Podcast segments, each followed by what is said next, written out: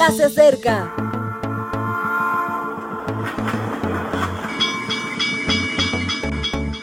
Partimos ya.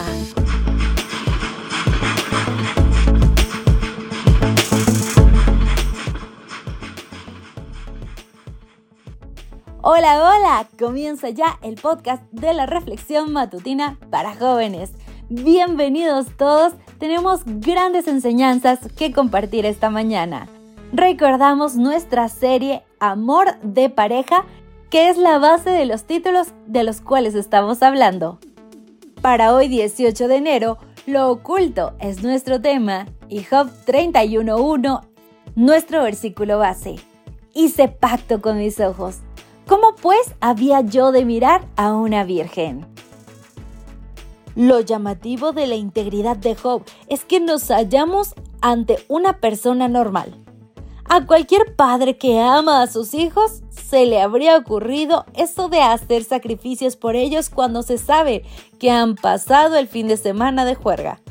Intentaba con su espiritualidad compensar lo de sus retoños pecadores. Cualquier esposo de bien a quien se le maldice, como maldijo su esposa a Job, tiende como él a guardar silencio. Cualquier inocente de verdad al que se le acusa de una culpa que no ha cometido, se defiende diciendo que es mentira. Job es un hombre normal, solo que con ganas de hacerlo bien. ¿Cómo era su relación de pareja? No lo sabemos específicamente. Tenía varios hijos y todo parecía estar bien hasta que llegaron las desgracias. Su esposa seguramente lo abandonó. ¿Estaba con él por su posición y riquezas? Tampoco lo sabemos, es una posibilidad. Lo que sí que sabemos es que ese hombre íntegro quiso serlo hasta lo más profundo de su ser.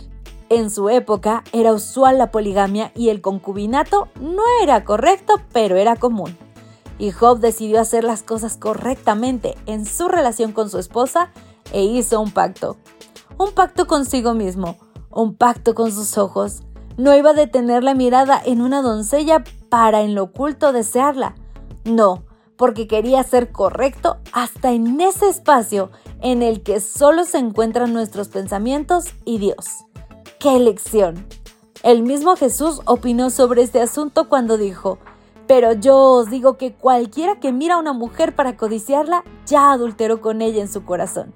Mateo 5:28. El pecado no tiene que ser público para ser pecado. Hay muchos pecados que nunca se realizaron y que modifican nuestro carácter hasta hacerlo inadecuado para la eternidad. Jesús, en una hipérbole dramática, él recorría a esta manera de hablar cuando quería dejarnos algo muy claro sugiere que nos arranquemos el ojo antes de seguir pecando. Un poco exagerado, pero nos pone sobre aviso acerca de la gravedad de este asunto. Este en nuestros días es un tema muy delicado. La belleza se ha confundido con la piel. La amistad normalmente solo se renueva con intereses o con una petición de las redes sociales. El amor no se vive, solo se hace es hora de que paremos el ritmo y hagamos un trato con nuestros ojos. Vamos a portarnos bien y todos tan contentos.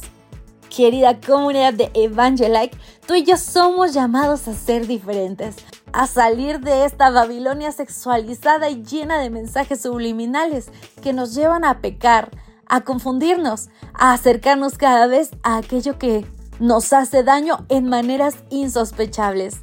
No caigas en esa trampa. No pienses que tú serás diferente o que a ti no te va a pasar. Porque, créelo, el enemigo tiene más experiencia que tú en hacer caer a las personas. Tómate de lo más fuerte que tienes, que tu fe no decaiga. Este es el mensaje de arroba Dios para ti. Gracias por acompañarnos. Te recordamos que nos encontramos en redes sociales. Estamos en Facebook, Twitter e Instagram como Ministerio Evangelike.